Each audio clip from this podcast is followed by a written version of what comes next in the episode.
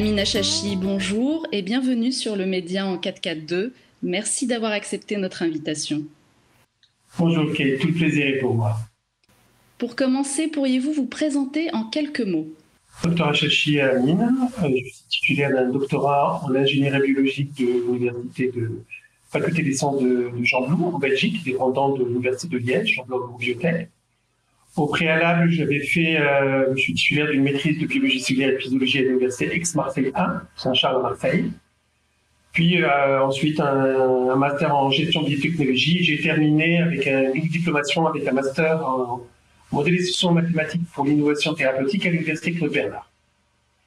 Ça c'est mon parcours euh, universitaire. Puis ensuite je suis passé par plusieurs laboratoires. D'abord par le Fonds national de la recherche scientifique belge. Puis ensuite je suis passé par le CNRS. Je suis passé par l'INSERM, pour les hospices de Lyon. Et j'ai passé quelques années à, l'INSERM, à Lyon, à la Tour. Voilà. À l'heure où beaucoup euh, s'interrogent sur la légitimité des interlocuteurs, notamment des scientifiques, des médecins, des spécialistes, qui s'expriment, peut-on affirmer qu'aujourd'hui le média en 4K2 vous invite en toute légitimité? Écoutez, ce n'est pas moi de, me prononcer, les auditeurs jugeront de, la qualité de mon intervention et de la pertinence de mes réponses. Mais bon, en tout cas, suis honoré d'être invité par le 442 qui un média percutant et qui, qui m'apprend beaucoup de choses sur beaucoup de domaines. Donc, euh, en tout cas, moi, je suis honoré de faire partie, euh, d'être invité par, par Média 442 et par Marcel et toute l'équipe. Cela fait une année maintenant qu'on ne parle que du Covid-19 ou SARS-CoV-2. Il est devenu, pour ainsi dire, le centre du monde, un virus qui s'est installé dans nos vies au point de bousculer notre quotidien et de rendre notre avenir incertain.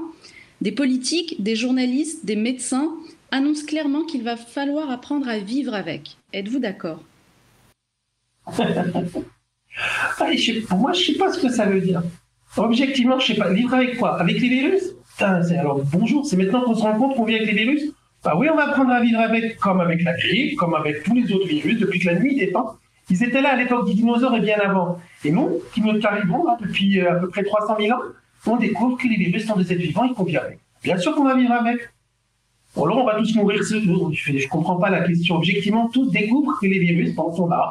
C'est des êtres vivants, comme les bactéries, comme les autres micro-organismes, qui sont à l'intérieur de nous, tout autour de nous, depuis la nuit des temps. Bien sûr qu'on vivra avec.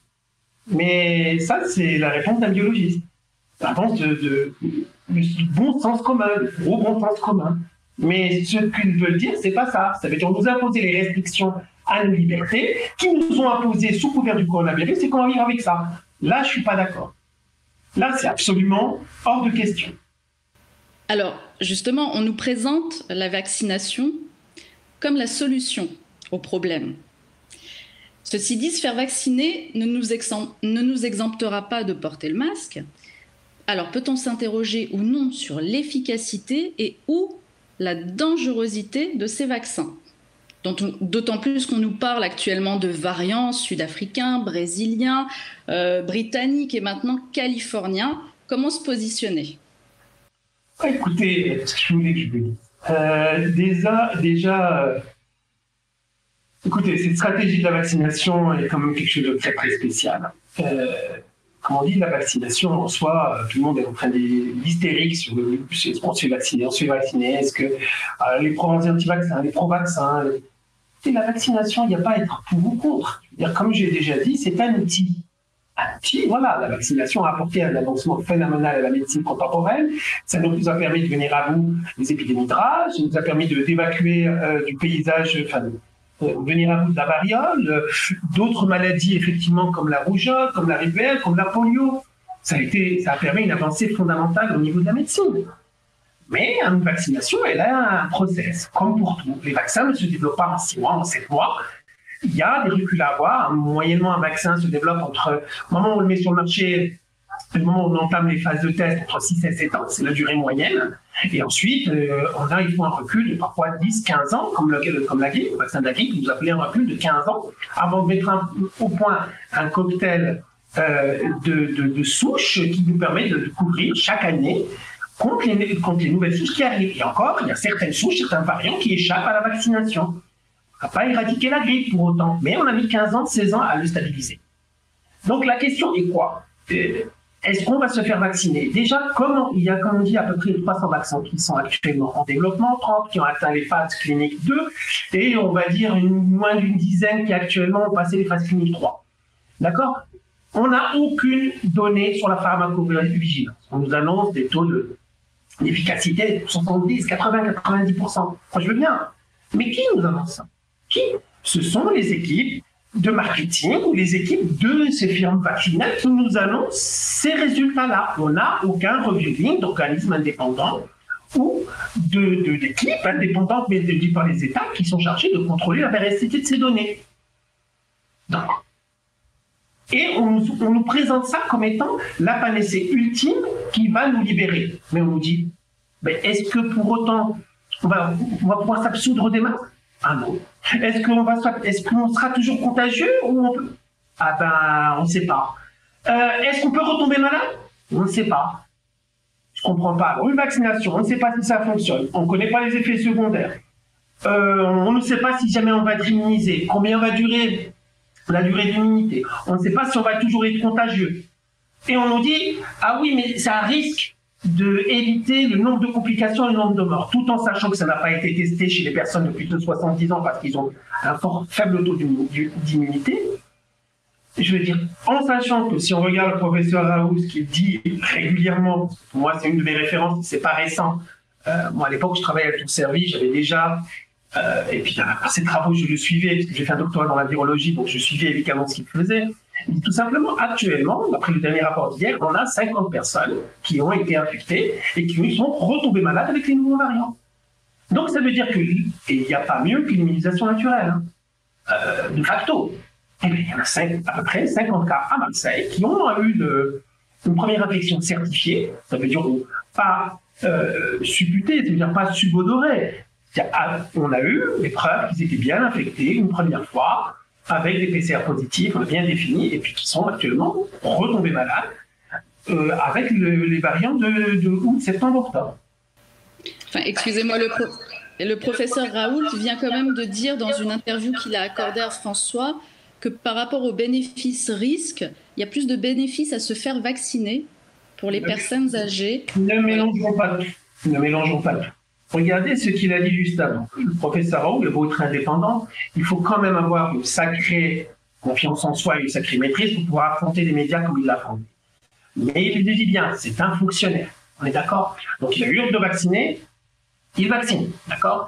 Et ce qu'il a dit, chez les personnes de plus de 70 ans, d'accord, quand il jauge le vaccin bénéfice-risque, il juge qu'effectivement, il y a plus de bénéfices que de maléfices. Bon, ça, je laisse la responsabilité de ceux qui le disent, mais de facto, chez les plus de 70 ans, bon, parfois ça a un sens. Quand on a une espérance de vie qui est de 5 à 6 ans, en sachant que maintenant on a fait des vagues de vaccination massives dans plusieurs pays, notamment en Israël, et bien qu'il y ait eu des morts, effectivement, le taux de mortalité à l'horizon de 6 mois, 7 mois, 8 mois, le taux d'effet indésirable n'est pas, n'est pas euh, astronomique, ce qui ne veut pas dire qu'on ne si tu veux faire une pharmacovigilance sur les vaccins, c'est pas 6 mois, non. 5 ans, 10 ans, 15 ans, 20 ans. La plupart des gros effets indésirables qui sont issus d'une vaccination de masse nécessitent énormément de temps et nécessitent énormément de personnes vaccinées sur longue durée. Donc on ne va pas le savoir. Il nous faudra des années avant de savoir euh, à, quoi on joue et effectivement quels sont les risques qu'on a pris au, au dépend des bénéfices qu'on est censé gagner. Par contre, si on parle sur des gens qui, ont 40, 50, 60 ans, qui ont encore 10 ans, 15 ans, 20 ans devant eux, là, c'est une paire de manches. J'aimerais qu'on approfondisse le sujet sur les vaccins parce qu'on parle beaucoup du vaccin donc de, Moderna, d'AstraZeneca, de Pfizer. Et euh, vous me dites si je me trompe, ces vaccins auraient été développés en se focalisant sur la protéine spike. Et cette protéine spike serait la clé d'entrée du virus. Seulement un virus, c'est vivant, vous l'avez dit en tout début de cette interview. Ça mute et du coup, ça change de cible. Est-ce que vous pouvez nous en parler un peu plus? Pour comprendre l'efficacité ou la non-efficacité en fait de ces vaccins. C'est comment vous dire? Alors déjà au niveau de la, la stratégie vaccinale, il y a plusieurs types de vaccins. D'accord? Il y a euh, ce qu'on appelle les vaccins donc euh, atténués. C'est une vieille technologie, mais qui n'existe plus, qu'on n'utilise pas parce que elle est relativement dangereuse, qui consistait à prendre en fait le virus qu'on traitait à la chaleur avec des produits chimiques pour le rendre moins infectieux, et on l'a détecté dans l'individu en espérant, comme on l'avait handicapé, que la réponse immunitaire vienne le détruire avant qu'il ne devienne potentiellement dangereux et qu'il euh, transmette la, maladie. C'était les premières techniques, c'est tout simple. On avait fait chez Pasteur et Jenner, c'était les premières techniques. Puis rapidement, on s'est rendu compte que c'était quand même dangereux parce qu'il fallait contrôler euh, l'inactivation, euh, euh, excusez-moi, l'atténuation du virus et que s'il était mal atténué, on risquait de transmettre la maladie à la personne au lieu de la soigner et qu'il faudrait transmettre en fait la maladie avant que le système immunitaire arrive à l'éliminer. Donc on est passé à une autre technique qui était les vaccins inactivés. Les vaccins inactivés, c'est ça, on fait des cultures cellulaires de virus, puis ensuite on détruit absolument tout euh, la culture cellulaire, donc on n'a plus de virus viable, on a un fratras de, protéines, d'ARN, d'ADN, enfin de petits morceaux, mais on a quand même des morceaux de tout euh, le, virus, d'accord? Toutes les parties du virus, pas seulement contre une protéine ou, un morceau en fait du virus. Et là derrière, on le met avec un adjuvant et on injecte. Ça, c'est le vaccin Sinopharm classique.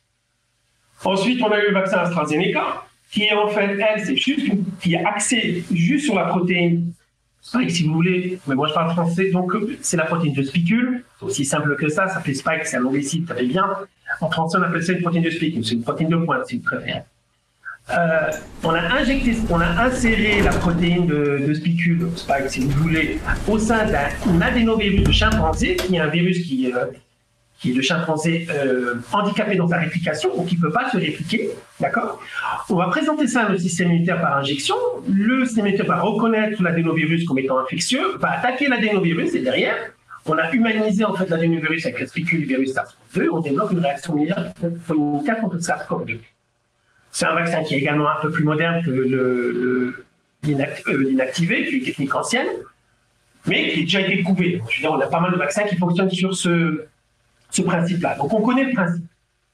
Et puis on a effectivement les deux derniers qui sont sur, euh, pour moi, c'est un avis personnel, ce n'est plus la vaccination conventionnelle, mais une thérapie génique, d'éducation du système immunitaire, parce qu'on n'injecte pas des protéines virales pour éduquer notre système, on va injecter un ARN du virus dans un vecteur liposomal qui va s'insérer dans nos cellules ce, cet ADN va être rétrotranscrit par, euh, donc on injecte une rétrotranscriptase également, qui va, toute la machinerie va être, re, va être dans nos cellules, on va utiliser comme des réacteurs qui vont retranscrire cet ARN en ADN, puis ensuite en protéines, et ensuite on va diriger un système, le système immunitaire va se retrouver face à ça.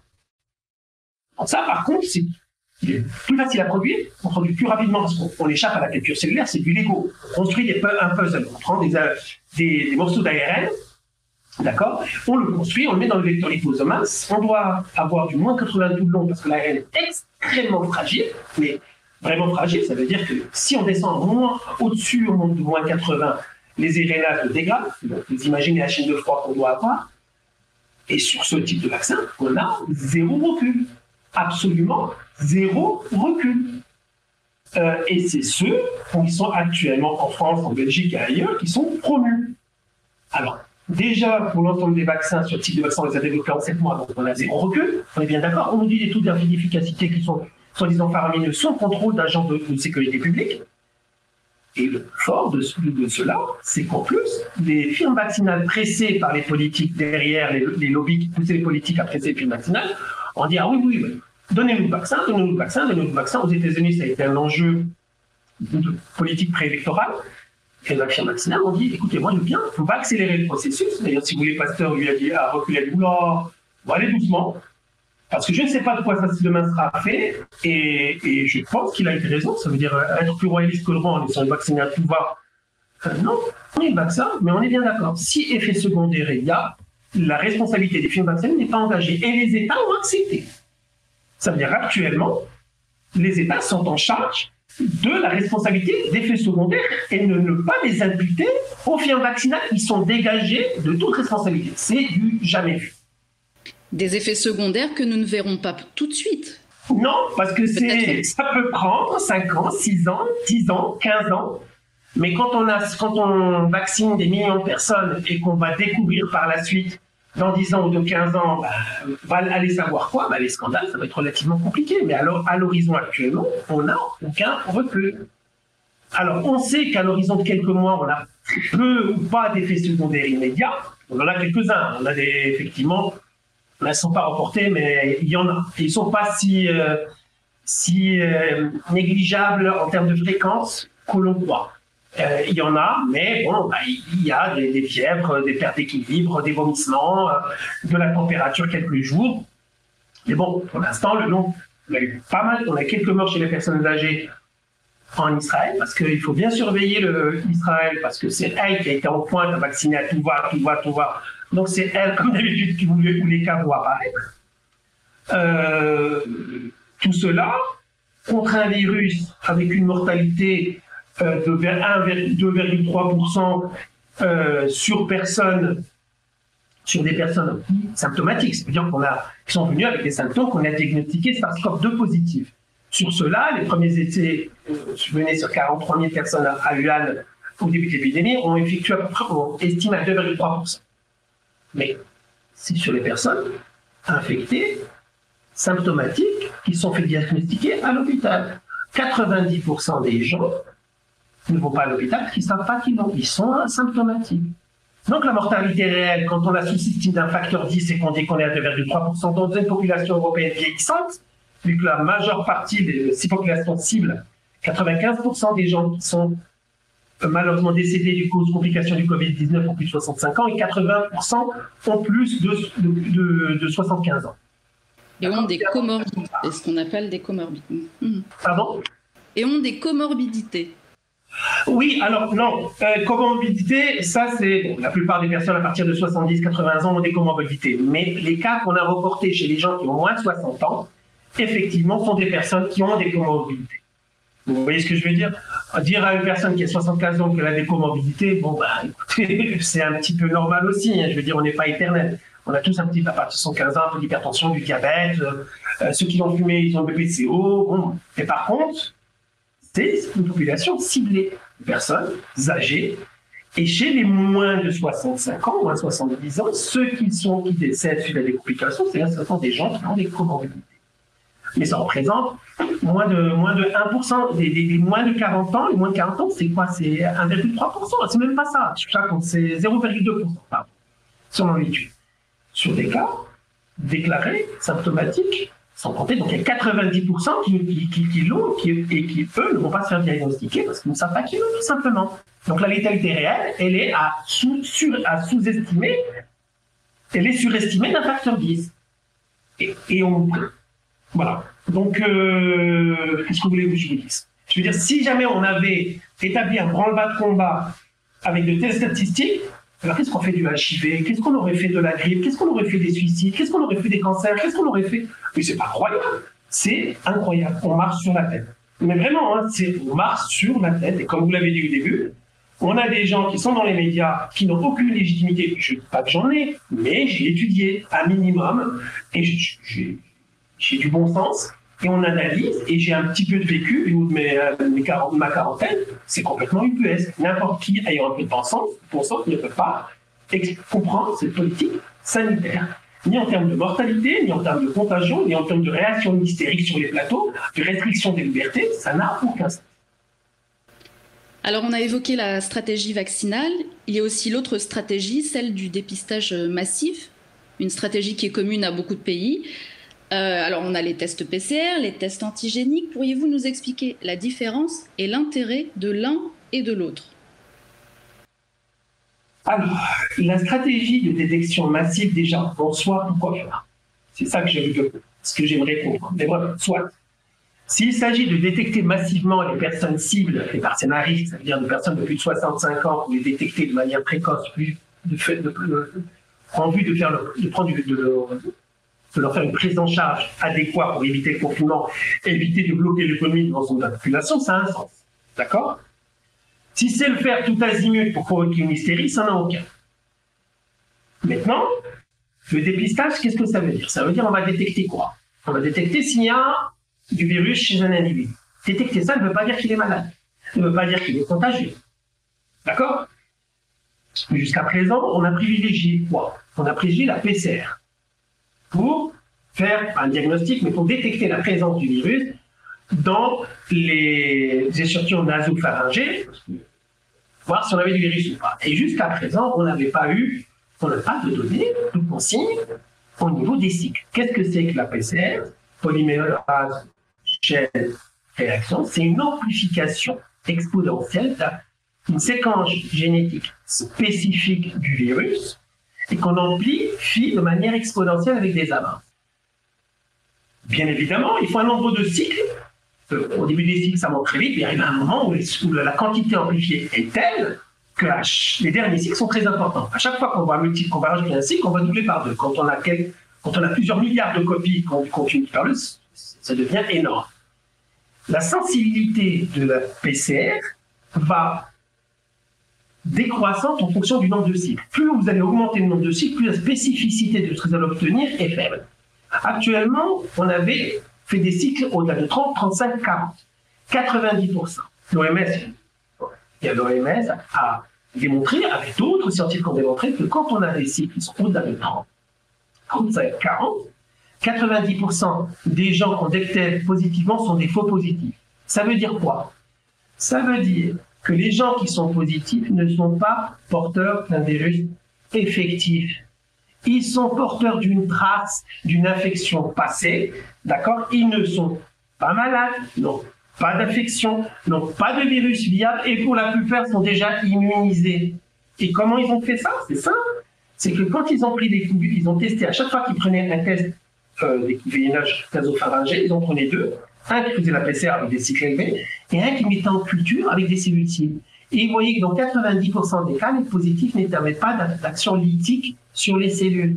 Le virus était mort en mesure d'une trace d'une infection passée chez des personnes qui non seulement ne sont pas malades, mais pour la plupart sont déjà vaccinées naturellement puisqu'ils ont déjà développé une immunité. Et c'est sur base de ces chiffres qu'on nous, annonçait partout dans l'Europe pendant des mois. Ah, on a eu 2000 nouveaux cas, 5000 nouveaux cas, 10 000 nouveaux cas. Et, tout ça derrière les phases de confinement où on a justement bien concentré les gens chez eux, comme le dit, euh, où on a eu une explosion de, de, cas positifs. De cas positifs uniquement, pas de malades.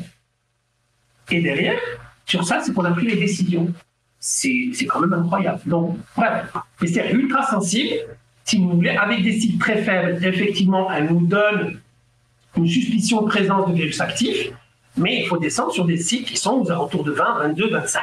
Au-delà, ça ne veut rien dire. Il y a plusieurs pays d'ailleurs, plusieurs associations qui ont attaqué, les gouvernements suite à ça sur l'utilisation de la méthode PCR pour prendre des mesures sanitaires qui étaient liberticides et complètement délétères. Ensuite, la deuxième méthode, c'est la méthode qu'on dit test chimique. Cette fois-ci, on n'essaie pas de détecter le matériau génétique, mais on essaie de détecter, notamment la protéine de spicule, pareil, ou des, morceaux de protéines. D'accord? Alors, comment on fait? C'est exactement comme les tests de grossesse. Hein, tout simplement, cela basé sur le test ELISA du registre NES. C'est globalement, comme le test de grossesse, on a la protéine la bêta-HCG, hop, on met, le, on met les urinaires. Si la bêta-HCG est présente, elle descend, s'accroche à un premier anticorps puis elle descend, s'accroche à un deuxième, on a la jolie petite bande bleue qui apparaît, ah, vous êtes enceinte. Eh ben, c'est pareil. D'accord? C'est très peu sensible, parce qu'effectivement, comme on n'y a pas d'amplification, on ne détecte pas, on n'amplifie pas le matériel avant de le détecter, d'accord? On a grosso, modo 30% de faux positifs, mais effectivement, on, on peut manquer énormément de personnes qui sont effectivement infectieuses, ou du moins pré-asymptomatiques très symptomatiques, c'est-à-dire qui ont une faible charge virale, mais qui restent infectieux et qui ne sont pas détectés par cette méthode.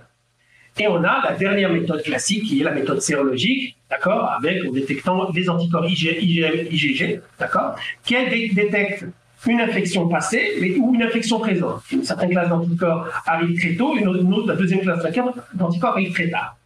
Donc ça peut nous dire, ah oui, bah, si on est par exemple IgG ou IgM positif, oui, effectivement, il y a des anticorps qui arrivent tout de suite. Donc on dit l'infection est récente puisque la réponse récente elle est là. Ou on a des anticorps. Si on a les deux, ça veut dire qu'elle est, en train de se terminer parce qu'on euh, entame le deuxième elle a à peu près 7 ou 8 jours. Et si on n'a que les, autres, ça veut dire que, fait, et on n'a pas les nouveaux, ça veut dire que Elle est passée, mais on l'a eu. Ça ne veut pas dire que vous êtes contagieux, ça ne veut pas dire que vous êtes malade, ça veut dire que, effectivement, vous avez été en contact avec le virus et que votre système immunitaire a réagi. Maintenant, si on vaccine les, textes, les, si on vaccine les tests, euh, excusez-moi, sérologiques, effectivement, tout le monde va être positif. Voilà, on a les trois possibilités pour effectivement détecter. Mais là, comme je vous dis, chaque test veut dire quelque chose, mais ne prédit pas en soi si vous êtes malade ou contagieux. Alors, il y a aussi un autre test euh, dont on va, dont on va parler, c'est l'écouvillonnage rectal, tout droit sorti de Chine. Alors, ça peut faire sourire, mais c'est pourtant très sérieux. Qu'est-ce qui pousse les Chinois à explorer cette voie, si je puis dire Moi, j'aime bien explorer cette voie. Oui, c'est effectivement. Euh, le mot est bien choisi. Mais écoutez, c'est très simple. Alors, il y en a beaucoup qui ont rigolé, le couillonnage rectal, euh, on nous en tue. en plus, c'est dans le bon ton du média 4K2, c'est aussi pour ça qu'on l'aime. Mais il faut bien dire une chose. Les, Chinois sont tout sauf stupides. Ils sont en avance très très loin sur de nombreux domaines techniques. Il y a très longtemps, quand on disait, ouais, c'est chinois, ça veut dire que c'était un synonyme de piètre qualité. Il faut bien comprendre qu'on n'est plus dans ce monde-là. Les investissements qui sont faits en Chine euh, dans les équipements de pointe et dans les laboratoires font que la Chine actuellement en infectiologie sont parmi les meilleures équipes au monde. Au monde. Donc si, croyez-moi, ils s'amusent à... Après, ils s'amusent, amuser, le, le mot est mal choisi. Mais s'ils ils sont en train de généraliser les coups rectal, c'est qu'il y a une raison. Ce qu'il faut savoir, on nous parle de SARS-CoV-2, déjà à la base, hein. donc s'il y a deux, c'est qu'il y a eu un 1, d'accord? Euh, le SARS-CoV-1, le SARS-CoV classique, il est, arrivé à peu près entre 2002 et 2003. À la base, il avait une taux de mortalité de 9%, qui est 5 euh, fois supérieur à celui qu'on a actuellement. Et il y a plusieurs études qui ont montré que le site d'infection de prédilection de la famille des coronavirus, notamment le SARS-CoV-1, le 2 et le MERS, et d'autres encore, ne sont pas les cellules des alvéoles pulmonaires, mais les entérocytes intestinaux. Ça veut dire que la porte d'entrée massive et préférentielle du virus est via le tractus gastro-intestinal et à, travers les entérocytes de l'intestin. Il y a des études qui ont été faites alors, par des Chinois et d'autres équipes qui ont montré que déjà à l'époque, et ça date pas de maintenant, ça date déjà à l'époque du SARS-CoV-1 de 2003, il y a des des, qui, ont, qui ont montré qu'au niveau de l'évolution de ces coronavirus, l'entrée du, l'entrée de la cellule qui est le récepteur euh, de conversion à euh, l'angiotensine 2, d'accord, ACE2, d'accord, sur lequel se lie la protéine primérique de spicule spike via ce binding domaine, d'accord eh ben, la spécificité et l'affinité de ces récepteurs chez tous les coronavirus, notamment le SARS-1 et le 2, le MERS et d'autres, est fortement conservée et l'affinité de, de, la protéine de spicule chez lacet des entérocytes est bien plus est supérieure à celle des alvéoles pulmonaires. Ce qui veut dire que la pression sélective de tous les coronavirus, d'abord, est dirigée contre les entérocytes, d'accord, avant d'être dirigée contre, contre, la spécificité de l'AC2 des alvéoles pulmonaires. Les, les entérocytes sont le réservoir principal cellulaire chez l'homme du des coronavirus qui donnent des, des, des syndromes pulmonaires sévères.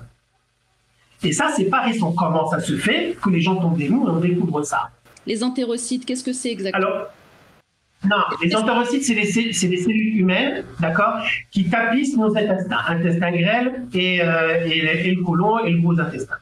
Ça, c'est la deuxième partie pour le microbiote. Il y a, ça, c'est la première chose. Donc, déjà, sans parler du microbiote, la principale, il y a des études qui sont, qui sont sorties déjà pour plusieurs coronavirus qui montrent que le, les coronavirus, notamment les, SARS-CoV-1 et 2, et le MERS et, euh, et d'autres, se multiplient de manière extrêmement importante au niveau de l'intestin, dans les cellules épithéliales, les entérocytes. D'accord? Autre chose, c'est qu'il y a une théorie qui a été, a émise par un jeune euh, professeur de, lycée de biologie de SVT de Clermont-Ferrand, bien qui avait émis l'hypothèse en fait d'une bi-infection. Ça veut dire que quand en fait le SARS-CoV, le virus euh, euh, générait en fait euh, la tempête cytokinique qui apparaît dans 30% des cas et qui menait dans, la, une mort par une inflammation généralisée, que c'est au niveau pulmonaire avec des lésions, elle était médiée par le SARS-CoV-2 via une bactérie pulmonaire, une bactérie du microbiote intestinal qu'on a du genre Prevotella. Ce sont des mécanismes qu'on connaît déjà. Hein. Euh, la crise espagnole, on dit que beaucoup de gens disent en 1918, euh, entre, entre les deux guerres, après la Première Guerre mondiale, entre les deux guerres, effectivement, elle a tué, euh, elle est sur à peu près 3, 4 ans, 50 millions de personnes en Europe. Et la réalité, c'est que c'est pas pas la grippe, la, grippe espagnole qui a tué euh, c'est la plupart de ces personnes. Ce sont les co-infections qui, sont, qui ont eu lieu sur un terrain où le virus avait déjà euh, miné. D'accord? Donc, ce système de co-infection, de coopération entre virus et les bactéries sont déjà connus. On le connaît chez plusieurs autres virus. D'accord? Et ça génère des, des, des, des, effets, secondaires, ce qu'on appelle des infections surnuméraires, qui sont, elles, très dangereuses et génèrent des inflammations. Eh bien, très simplement, ce monsieur s'est basé, il s'appelle Biomoon, s'est basé sur les études d'un chercheur indien qui officie à, Hong Kong, en l'imagerie, d'accord, qui a dit qu'effectivement, il avait possibilité que d'abord le, bactérie du genre Prevotella était trouvée de façon massive dans les diarrhées et les intestins des personnes atteintes du SARS, du Covid-19. D'accord On retrouvait ça notamment au niveau pulmonaire, mais uniquement dans leur sel. Ça, maintenant, c'est repris de partout. Hein. C'est une chose qui est actée. Et effectivement, cette tempête cytokinique était principalement médiée par les bactéries du Prévotel. Or, il est connu, donc si on admet que le principal porte du réservoir viral ne sont pas euh, les poumons, parce la pression euh, sélective et l'inflammation sont telles qu'il est très vite éliminé, mais qui se cachent effectivement dans nos intestins en forte quantité, il y a des études qui ont montré qu'on avait détecté lors de l'infection du premier, SARS, du premier SARS-CoV-1 une résurgence du, matériel génétique du virus jusqu'à 73 jours après l'avènement des symptômes, alors qu'il avait disparu au niveau des poumons et euh, de la sphère. Il était toujours présent dans les selles et dans les entérocytes. Mais derrière, il est peut-être effectivement chez les patients qui sont polysymptomatiques ou asymptomatiques, d'accord, qui vont peut-être le développer par la suite, mais ils ne le savent pas. On peut toujours essayer de chercher au niveau nasopharyngé parce qu'on fait de la charge virale tellement faible qu'on ne le détecte pas, mais on, a un pouvoir de détection, de prédiction beaucoup plus important dans les selles que dans les poumons. Alors, je vais revenir juste sur un point par rapport à la bactérie euh, Prévotella. Parce que cette information, en fait, elle est sortie dès, dès le mois d'avril 2020. Oui, même et elle, a été, et elle a été reprise par les médias français. Et tous les médias français ont jugé cette information comme complotiste. Oui, tout à fait. Comme ils avaient dit que l'azithromycine et l'hydroxychloroquine ne fonctionnaient pas. Comme ils nous ont vendu le remdesivir comme le remède miracle, alors que maintenant il a avéré que non seulement il ne marche pas, mais qu'il est fortement mutagène et qu'il a contribué à générer des variants, et qu'en plus c'était néphrotoxique. Comme ils ont dit que le, l'article du Lancet et du New England euh, sur lequel les gouvernements, et notamment notre cher ministre de la Santé, a empêcher la RTU et le laisser Discovery et Solidarité, on dit, se sont basés dessus. Donc oui, il n'y a pas de problème. Mais je veux dire objectivement, la plupart des gens maintenant qui ont compris comment ça fonctionne ne font plus action, ne font, plus acte des médias. La chose est très simple. Maintenant, nous savons que la plupart des gens, que l'hydroxychloroquine, que le protocole, ce que j'appelais protocole Raoult, parce qu'il a combiné les deux, mais l'hydroxychloroquine était utilisé par les Chinois bien avant, euh, des méta-études, plusieurs centaines d'études, de, méta-analyses, plusieurs centaines d'études sur ces dit ainsi qui complique tout maintenant, donne sans embâche qu'il y a une efficacité de l'azithromycine et de l'hydroxychloroquine, que l'azithromycine toute seule marche très très bien. Euh, au Maroc, je peux vous dire que maintenant, on donne quasiment que, que, que de, de l'azithromycine et ça fonctionne très bien. Or, l'azithromycine est un antibiotique, on est d'accord, qui agit sur les bactéries. Donc, moi, je veux bien. Mais il faut savoir qu'actuellement, tous les traitements qui sont en train de se développer et qui sont des, qui apportent, si vous voulez, un éclairage massif sur le développement de cette épidémie, sont en général des antibiotiques qui sont dirigés, qui ont parfois certaines activités antivirales, mais la majorité de leur action dirigée contre le Covid-19, c'est leur effet antibactérien. D'accord?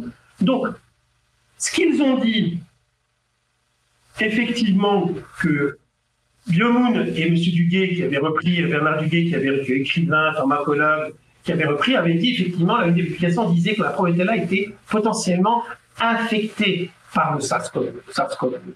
Mais c'était à, euh, à confirmer. Moi, c'est pas ça que je parle. Il est possible que ça soit ça. Moi, je parle de l'interaction entre les deux.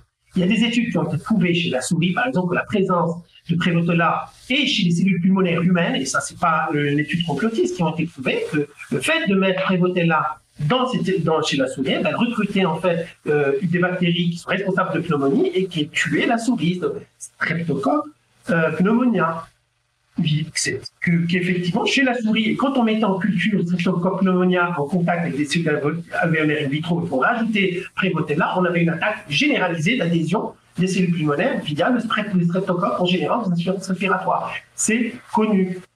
C'est connu. La seule chose, c'est que on a trouvé Prévotella dans les tractus euh, euh, pulmonaires de personnes qui sont morts du Covid-19 et des personnes atteintes de pneumonie sévère, on retrouve Prévotella dans les poumons. Et cela dans des études à très large échelle. Donc, il y a une corrélation. Quand le SARS-CoV-2 a la potentialité de générer des surinfections qui vont, qui vont, qui vont faire sortir le microbiote intestinal et le fait de lui avoir un tropisme pulmonaire. Et derrière ce tropisme pulmonaire, bon, un va s'envoyer l'autre parce que le processus inflammatoire que génère ce SARS-CoV-2 que ce soit au niveau intestinal, ce soit au niveau pulmonaire, va activer la, réplication, la multiplication de ces bactéries qui vont elles-mêmes, de par leur multiplication, vont activer la, la, la, la transcription du virus. Ils se renvoient la balle. Et toutes les personnes qui ont développé une surinfection avec des cytokines très sévères, quand on fait des métabolomes, il y a des études, pas que le, type indien qui a dit ça, mais il y en a d'autres, on retrouve notamment des études américaines qui sont sorties là maintenant, parce que ça sort, qui retrouvent là du microbiome dans les poumons. Donc, ce qui donne tout son sens à la thérapie, Dites pourquoi on utilise trop, pourquoi les macrolides marchent aussi bien, pourquoi l'hydroxychloroquine marche aussi bien, pourquoi d'autres traitements qui sont en développement actuellement et pour lesquels ils sont en train de taper dessus comme le chlorphortol sont extrêmement prometteurs. Donc pour vous, on a la solution, la solution est entre les mains des médecins, on a des traitements médicamenteux. Mais pour moi, D'accord? Mais je peux le prouver. C'est-à-dire, je sais pas, je ne, suis pas, je ne suis pas, je ne prévois pas. C'est que je lis, je lis énormément. Euh, écoutez, si vous me permettez, euh, est-ce que vous voulez qu'on embraye directement sur les traitements? C'est à vous de me dire, mais. Euh, non, mais allez-y, si vous voulez en parler, allez-y. Moi, c'est très très simple. Alors, il y a pas mal de traitements qu'on a qui sont actuellement d'études. enfin, un des derniers, il me semble, je crois que c'était la pélucidine, euh, qui était une molécule euh, anticancéreuse de l'équipe espagnole, qui soi-disant in vitro marche très bien. Moi, je veux dire, je vais être relativement clair. On n'a pas besoin actuellement d'avoir recours à des, à des, médicaments ou des molécules aussi prometteuses qu'elles soient, qui ne sont pas encore tombées dans le domaine public. D'accord? On n'a pas à enrichir multinationales pharmaceutiques alors qu'on a des médicaments tombés dans le domaine public qui coûtent peanuts et sur lesquels les autorités s'acharnent pour ne pas les exposer. Ça a été le cas de l'hydroxychloroquine avec, avec euh, euh, l'azithromycine ou l'obtention de la RTU. On a jugé que l'hydroxychloroquine avait un taux de mortalité de 10% alors qu'elle est utilisée depuis 80 ans. Mais c'est incroyable et on a gommé ça. Et on a toujours, il a fallu que le ministre monte au créneau pour interdire, c'est-à-dire le Conseil d'État pour supprimer, pour ne pas accorder la CU. On a un autre médicament qui est incroyable, incroyable. Il s'appelle l'ivermectine. L'ivermectine est une molécule qui, est, reconnue d'utilité publique par l'OMS, qui a sauvé des, millions de vies, qui était un blockbuster dans la médecine vétérinaire dans les années 80 et qui a sauvé, qui a révolutionné la vie de centaines et de centaines de millions de gens parce que c'est un des antiparasitaires les plus connus et les plus efficaces au monde. Il, a été utilisé pour euh, ce qu'on appelle la, la cécité du Nil, donc rose, utilisé pour la filière de Bancroft et pour une incroyable euh, majorité de, de filariose euh, il été reconnu d'utilité publique, il est tombé dans le domaine public, on sait qu'il y a des applications contre le cancer, cancer ovarien, cancer poumon, cancer pulmonaire, cancer hépatique. Il a des applications contre des bactéries multirésistantes comme euh, euh, Staphylococcus aureus, Mycobacterium pneumonia et des dizaines d'autres applications. Et il, est, il a été démontré in vitro qu'il est efficace contre le COVID-19 et pas qu'in vitro. Il y a actuellement des méta-analyses depuis 18 études réalisé in vivo en Inde, au Pakistan, en Caire. Il y a actuellement un, avocat qui s'appelle M. Tesser qui a saisi le Conseil d'État représentant 500 médecins français qui demandent, qui ont saisi le Conseil d'État et qui demandent l'obtention d'une RTU pour cette molécule qui est connue depuis la nuit des temps. Et le Conseil d'État leur dit à renvoyer au calendrier grec la décision de l'ANSM.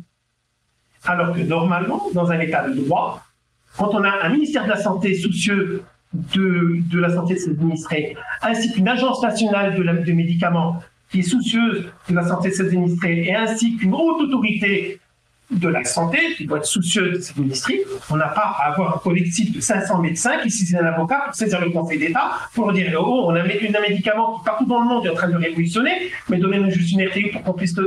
Et le Conseil d'État, pour l'instant, il attend. Hein la réponse a été envoyée au calendrier. On va, on va, on va le, on va, on va voir, on va voir. Et on nous parle de vaccination. Hein. Non, mais c'est merveilleux, je veux dire. Qu'est-ce que je vous dise Moi, je veux pas. Le repositionnement des médicaments, actuellement, 40% des médicaments qui ont une autorisation de, nouveaux médicaments sur une nouvelle application aux États-Unis sont issus du repositionnement. C'est un sujet phare qui va avoir une incidence cruciale partout dans le monde dans les prochaines années. On a vu ce que les, Big Pharma a développé comme, moyen, et avec les conflits d'intérêt, les prises illégales d'intérêt pour essayer d'interdire le repositionnement de médicaments tomber dans public coûte rien en favorisant un repositionnement d'un médicament qui s'est brevetable entre un médicament qui va coûter 6 euros et d'autres qui a des traitements qui coûtent à 2000 2000 à 3000 euros qui ont été rachetés par la Commission européenne à des, centaines de milliers de doses pour qu'une semaine après, une semaine avant le résultat d'une étude qui a démontré qu'ils étaient non seulement pas efficaces, mais qu'ils étaient néphrotoxiques. Et après, qui est le Redimzivir. Une semaine avant, il y a eu, on a fixé 500, millions de doses, commande européenne. Redimzivir, seul médicament à être autorisé pour le traitement du coronavirus en Europe. Moi, je veux bien, madame.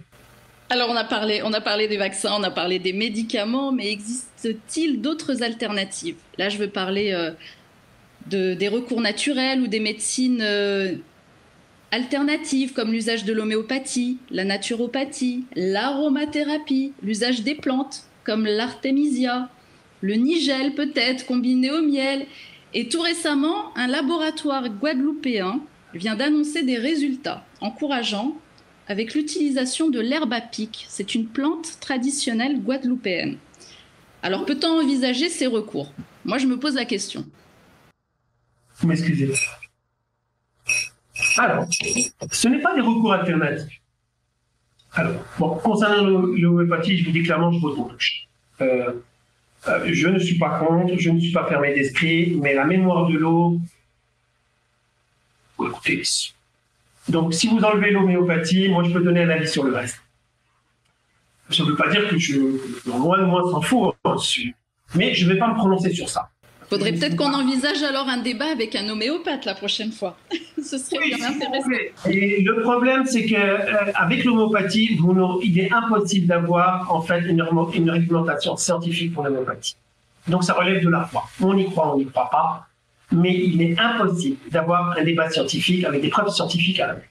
Voilà, ça c'est la réalité des choses.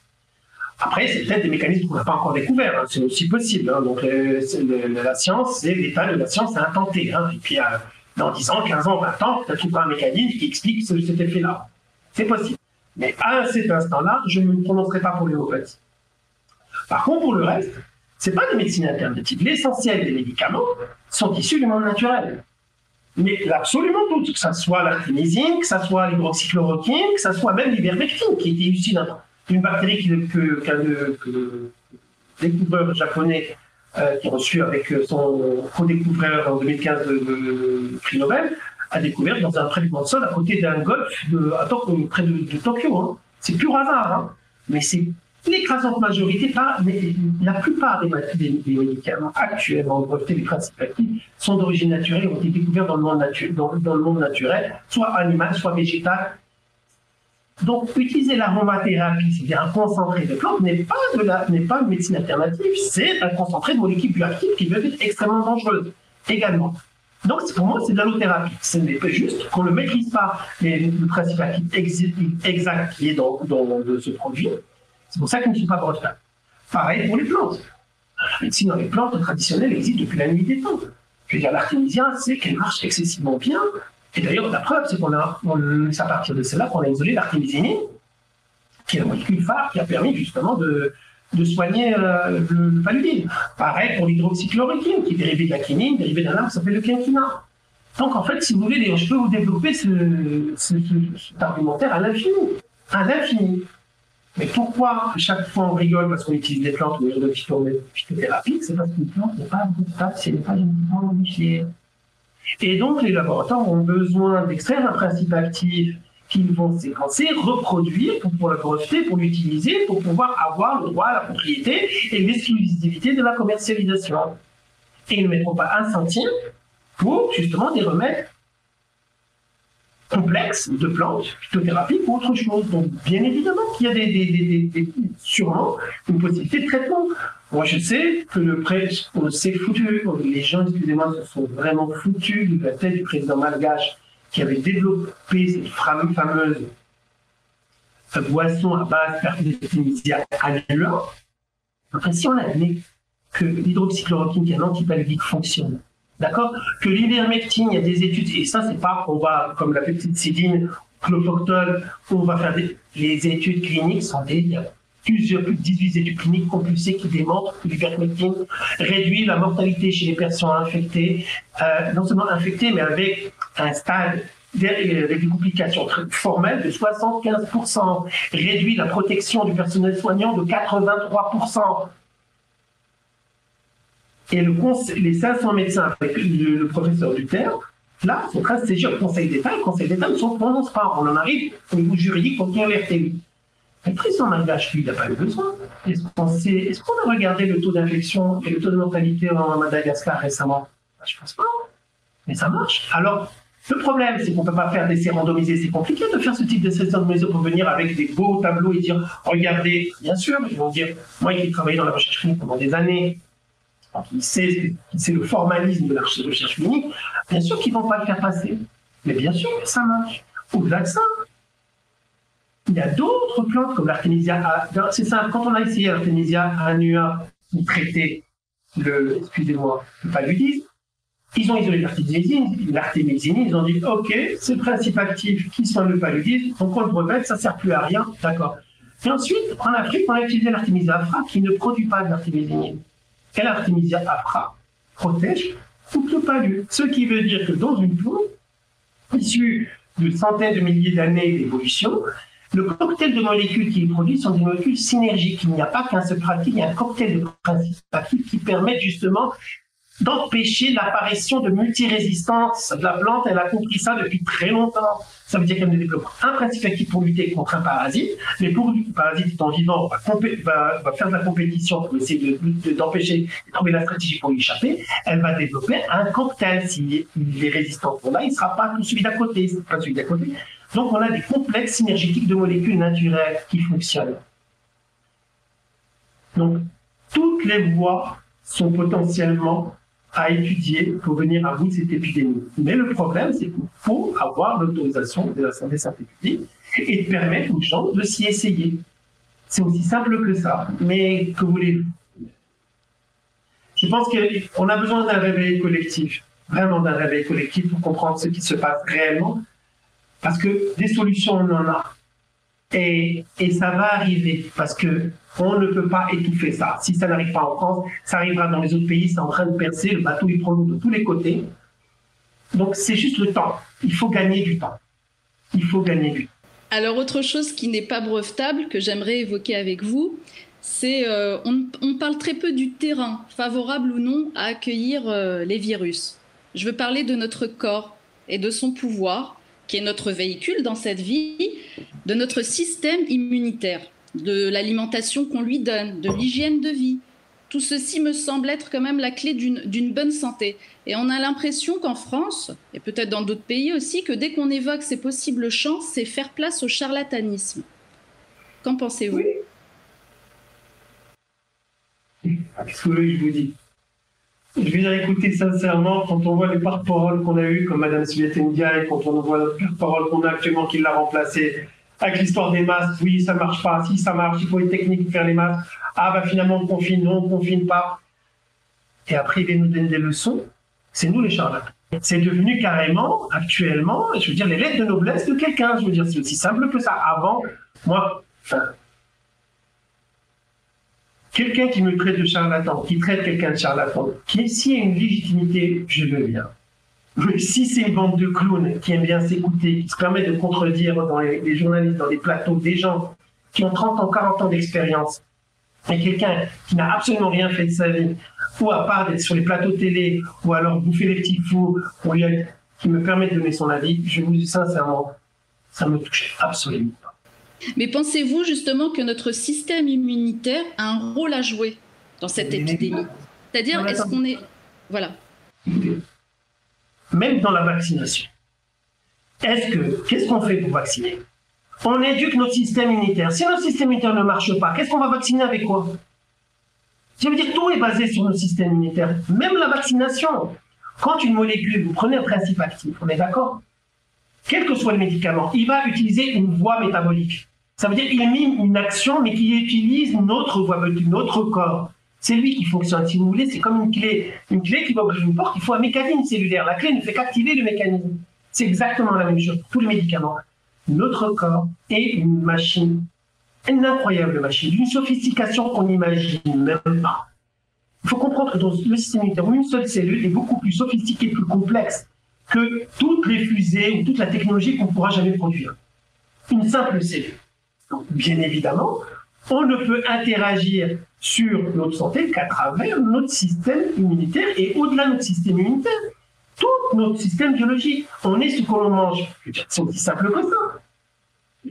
Quand on parle de comorbidité, ça veut bien dire qu'effectivement, en biologie, on dit que l'équilibre adaptatif n'est la somme des déséquilibres. C'est ce qu'on appelle l'hémostasie.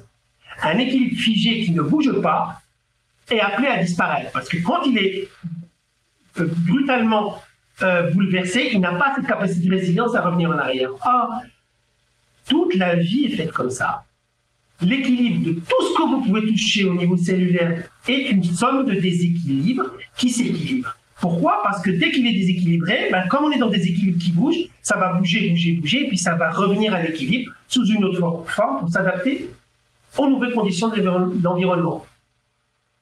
Donc, bien évidemment que notre système immunitaire est la base. C'est la base, c'est avec ça qu'on se défend, c'est avec ça qu'on qu et, et notre système immunitaire est tributaire des micro-organismes avec lesquels on vit que ce soit des bactéries, que ce soit des virus, que ce soit des champignons.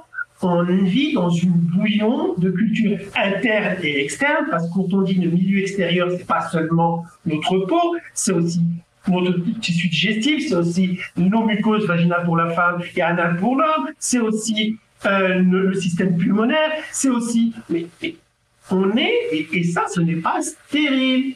On est notre, flore intestinale, notre microbiome intestinal, la flore vaginale, la flore au niveau de notre peau est notre meilleure protection et, participe avec notre système immunitaire à notre santé. Quand on la bousille, ce qu'on appelle les dysbioses, c'est là où les pathologies arrivent. Et c'est même rentré dans le langage commun. Quand on dit à quelqu'un comment vas-tu mon vieux, comment tu vas, à la base cette expression venait de qui dit comment vas-tu à la selle, comment sont tes selles? Ça veut dire que si c'était effectivement, excuse-moi, peut-être un petit peu trivial, mais c'est vraiment important. En fonction de la forme des selles, de l'odeur, on pouvait savoir si on se sentait mieux ou pas, si on avait une santé, si c'était molle, si c'était noir, plus de fer, on avait une anémie. Mais c'était une évidence. Les goutteurs d'urine au, Moyen-Âge étaient communs. Quand l'urine était sucrée, c'était diabétique. Quand elle était un petit peu quand vous avez une cétonémie. Donc, si vous voulez, on a dans la médecine oublié les bases, les bases de la biologie et de la médecine. Et on a maintenant des gens qui sont des yazayatollahs, qui ne comprennent rien à rien, et qui ont été cooptés à la tête des institutions par des décisions politiques de copinage et de cooptation, mais qui ne sont pas légitimes, qui vont nous expliquer. Mais travaillent pour des lobbies qui leur disent non, c'est comme ça, et celui qui ne pense pas comme ça, ben, c'est un charlatan, c'est un conspirationniste. Vous voulez que je vous dise, pour moi, ce que vous venez de dire, c'est juste, c'est n'importe quelqu'un qui a fait un minimum d'études ou même de bon sens, juste le bon sens, est capable de répondre à cette question. C'est une évidence. Ça ne prête même pas à discussion pour moi. Vous voulez que je vous dise, on est dans une, on est dans un monde fou. On est dans un monde fou. Les bras m'en je vous assure, euh, les bras m'en tombent, On va, on va traverser euh, la Méditerranée et parler euh, de l'Afrique.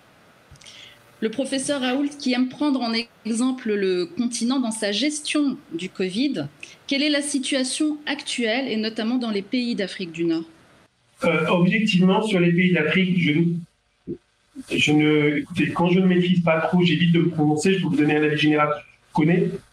Sur l'Afrique noire, je sais que, étant donné que l'Afrique est le pays, le continent le plus jeune, hein, puisqu'on a plus de la moitié de la population qui a moins de 19 ans, euh, qu'elle est appelée à un taux de croissance démographique énorme, donc et que, vu les infrastructures de santé, il est très difficile d'avoir des informations claires et précises. Moi, je peux parler euh, en, euh, du Maroc, qui est mon, pays, de cœur, parce que je suis, je, suis binational, marocain et fier de l'être, et autant que je suis français d'ailleurs. Et euh, au niveau du Maroc, on a confiné le premier fois, d'accord Parce que comme tout le monde ne savait pas où on mettait les pieds, et il fallait bien attendre d'avoir des informations. On a mis en place le protocole hydroxychloroquine, euh, azithromycine, tout de suite, très obligé, puisque euh, le, ministère de la Santé, via le cabinet royal, a saisi Pasteur en l'empêchant d'exporter l'hydroxychloroquine, qui est produit à Casablanca, d'accord? Et on a inondé tous les hôpitaux avec, effectivement, des centres avec euh, hydroxychloroquine, azithromycine systématiquement. C'est ce qui fait qu'actuellement, alors, euh, par contre, effectivement, on a toujours utilisé la PCR avec des cycles très élevés. Donc, on a eu, on a eu notre signe psychose. Bon, actuellement, euh, bon, on a un taux euh, de létalité de personnes infectées, qui ont des, des, des, des, symptômes qui sont arrivés, hein, qui est actuellement de 1,6%, ce qui est relativement faible, d'accord Malgré la faiblesse de notre système de santé, on ne se débrouille pas trop mal. Là, actuellement, franchement, on n'a pas de confinement, il n'y a pas de confinement. Les gens circulent comme ils veulent. Euh, on a un couvre-feu qui est plus ou moins normalement à 21h. Mais bon, objectivement, on va le respecter si on veut. Donc, euh, si ce n'est la problématique, euh, comme le, Maroc, comme un pays touristique, on a effectivement des problématiques de, tourisme, et ça, ça pèse énormément sur notre économie. Objectivement, on, ne s'en sort pas trop mal actuellement. Je veux dire, fait quand même psychologiquement, je veux dire, sur la population, on s'en sort pas mal du tout. Pas mal du tout. Et puis surtout maintenant qu'il réagit systématiquement dès qu'on a un une problématique prescrite euh, l'azithromycine, automatiquement, moi j'ai au moins plein de gens qui ont le Covid-19, ils ont été traités à domicile, on leur a donné la plaquette, tu rentres chez toi, hop, tu prends, 4-5 jours, c'était réglé. Et savez-vous ce, qui, savez ce qui se passe dans les, chez les pays voisins? En Algérie, en Tunisie, en Égypte? Bah écoutez, en Tunisie, je ne peux pas vous dire, en, en, Égypte, moi non plus, je ne m'y suis pas intéressé, je peux vous dire. En Algérie, je peux vous dire que ça chauffe énormément en ce moment, mais pour des conditions politiques et, et économiques, parce que l'Irak a repris de plus belle, donc on a des, euh, des, des, manifestations mondes qui sont actuellement. Donc voilà, je pense que là, actuellement, les populations du Covid-19, euh, notamment en Afrique et sincèrement en Algérie, je crois que le virus il passe en 36e position comparé aux problèmes qu'ils ont actuellement. Donc il faut bien comprendre que euh, notamment dans les d'Afrique noire, parce que j'ai des amis quand même qui sont ivoiriens, sénégalais, qui me disent, mais, donc les préoccupations sont autres. Avec des taux de mortalité de 2%, 1%, je veux dire sincèrement, euh, sincèrement, il faut bien comprendre, il y a des priorités dans tout dans la vie. Et avec des tels taux de mortalité, croyez-moi, vous voyez les gens qui, meurent en accident domestique, ou simplement juste de non prise en charge de maladie, on est sur des taux plus supérieurs à ça. Donc actuellement, on n'est pas dans une psychose. Sincèrement, je veux ni au Maroc, la psychose est tombée pour des raisons économiques. On a laissé les gens travailler, tout est ouvert. Donc euh, on a été obligé de prendre certaines mesures, parce que dans l'air du temps, vous avez bien vu que des mesures qui viennent d'en haut, qui viennent même de. Ben, ben, on est obligé d'obtempérer, parce qu'il y a certains lobbies euh, internationaux qui imposent des conditions. On a vu ça avec la Biélorussie. Euh, mais objectivement, pour l'instant, il fait bon vivre. Euh, ce qu'on fait bon vivre, les gens vivent. Tant bien que mal, mais ils vivent. Ils vivent. Les masques sont portés si on veut, surtout quand il y a un flic autour. Alors quand il n'est plus là, je vous assure que ça se trimballe sans problème.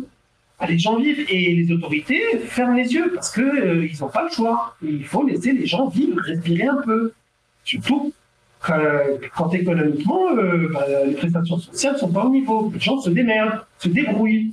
Donc, euh, bah, voilà, pour être objectivement, euh, c'est la réalité des choses. Il y a la réalité, il y a la psychose. Alors pourtant, le président français Emmanuel Macron euh, a déclaré lors d'une visioconférence le 17 février avec des dirigeants africains, mhm. il a jugé, alors je cite, inexplicable et intolérable la lenteur du démarrage de la vaccination en Afrique. Et il a ajouté, je cite, si nous n'éradiquons pas sur tout le globe ce virus, il continuera de tourner et de faire des variants. Oui. Allez, allez, Krishna, bravo. Je ne savais pas que c'était un spécialiste mondial des coronavirus. Bon, bah écoutez, vous lui dites de ma part, s'il arrive à éradiquer le coronavirus, je lui offre le champagne. franchement, sincèrement, si on arrive à éradiquer du coronavirus, sont de la même famille que, les virus qui donnent le rhume. C'est comme si je vous dis demain, j'ai décidé d'éradiquer la grippe. Bah, il peut décider ce qu'il veut.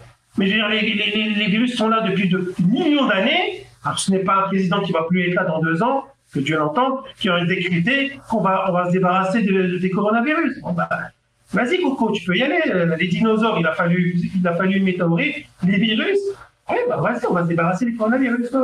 D'accord, pas de problème.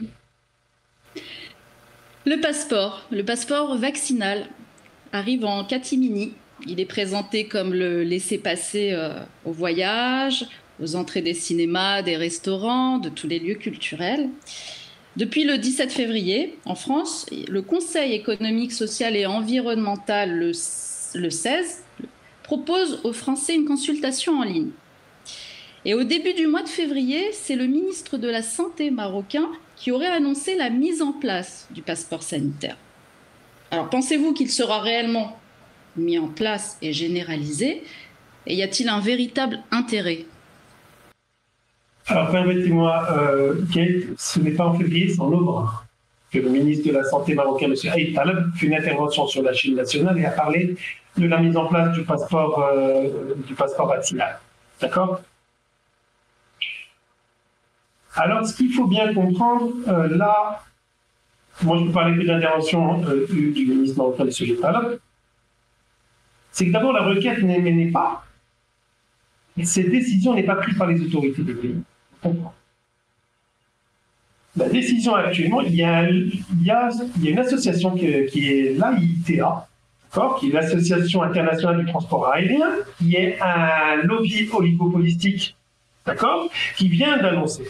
Elle, euh, cette association, elle, regroupe 270 des compagnies euh, aériennes du monde, d'accord euh, Elle regroupe 84% du trafic aérien mondial, d'accord? En 2015, elle avait généré à peu près euh, quasiment 850 milliards de dollars de, de, frais et fonctionne avec un budget qui avoisine les 600 millions de dollars, d'accord?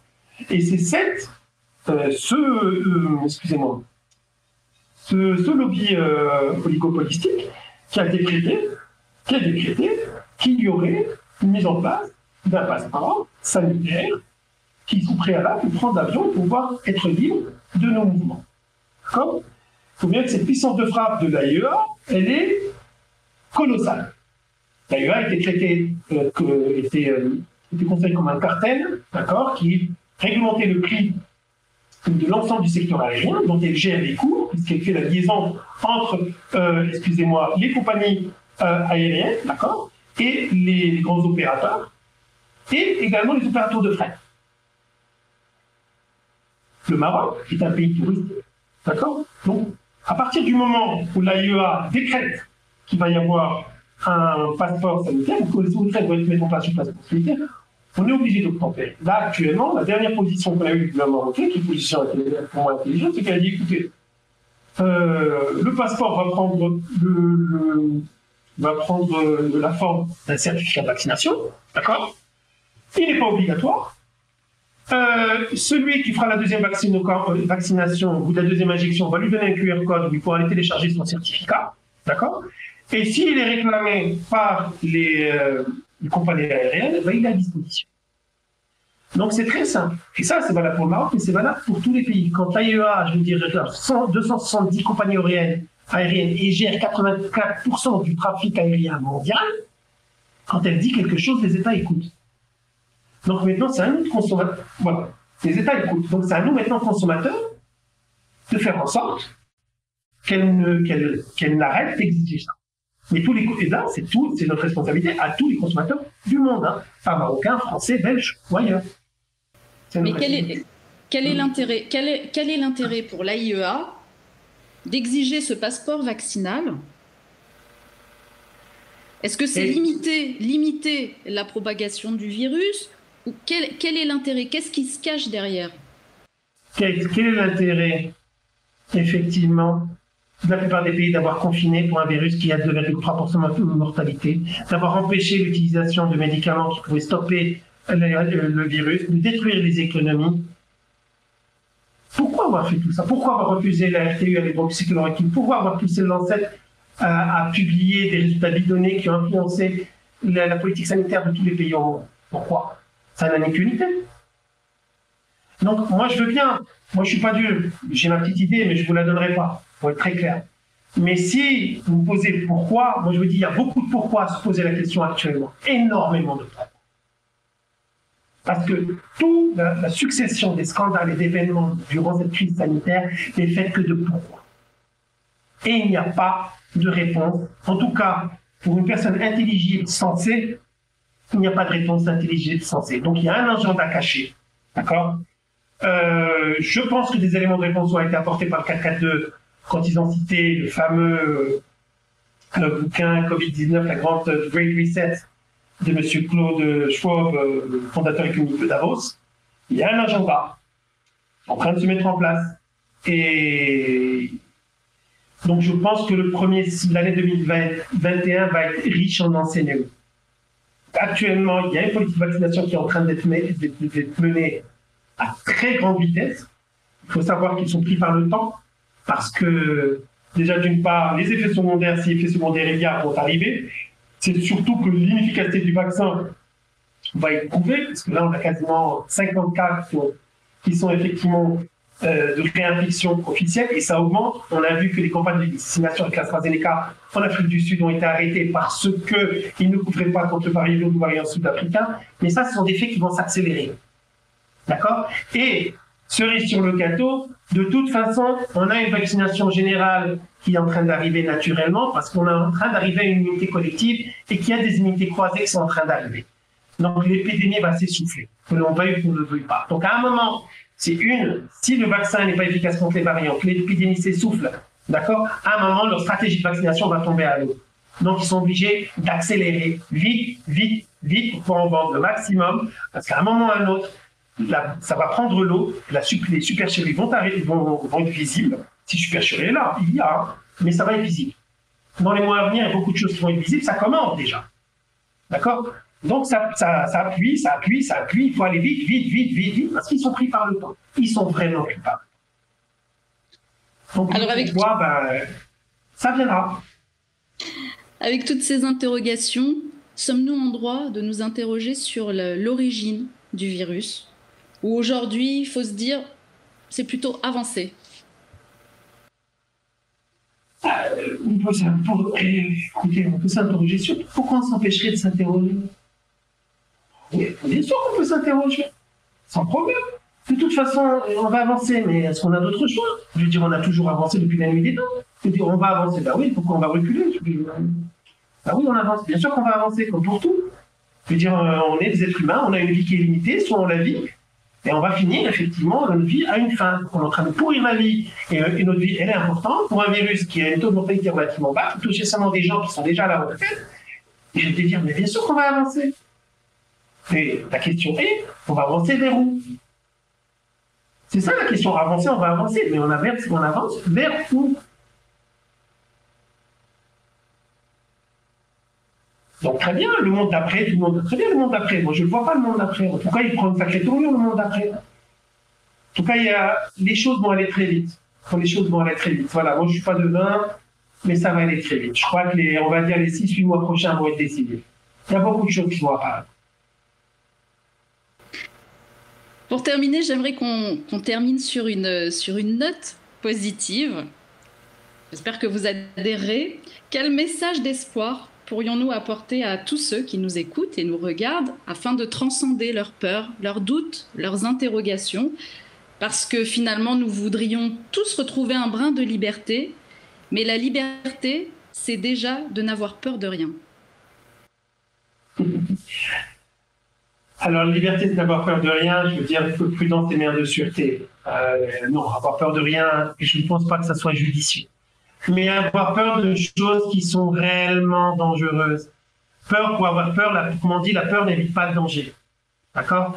Donc avoir peur, c'est bien, mais je te dis, être complètement hystérisé euh, et avoir peur surtout complètement effrayé, j'ai rendu, on connaît, l'affectif bloque le cognitif, donc quand on a peur du tout, on arrête de réfléchir.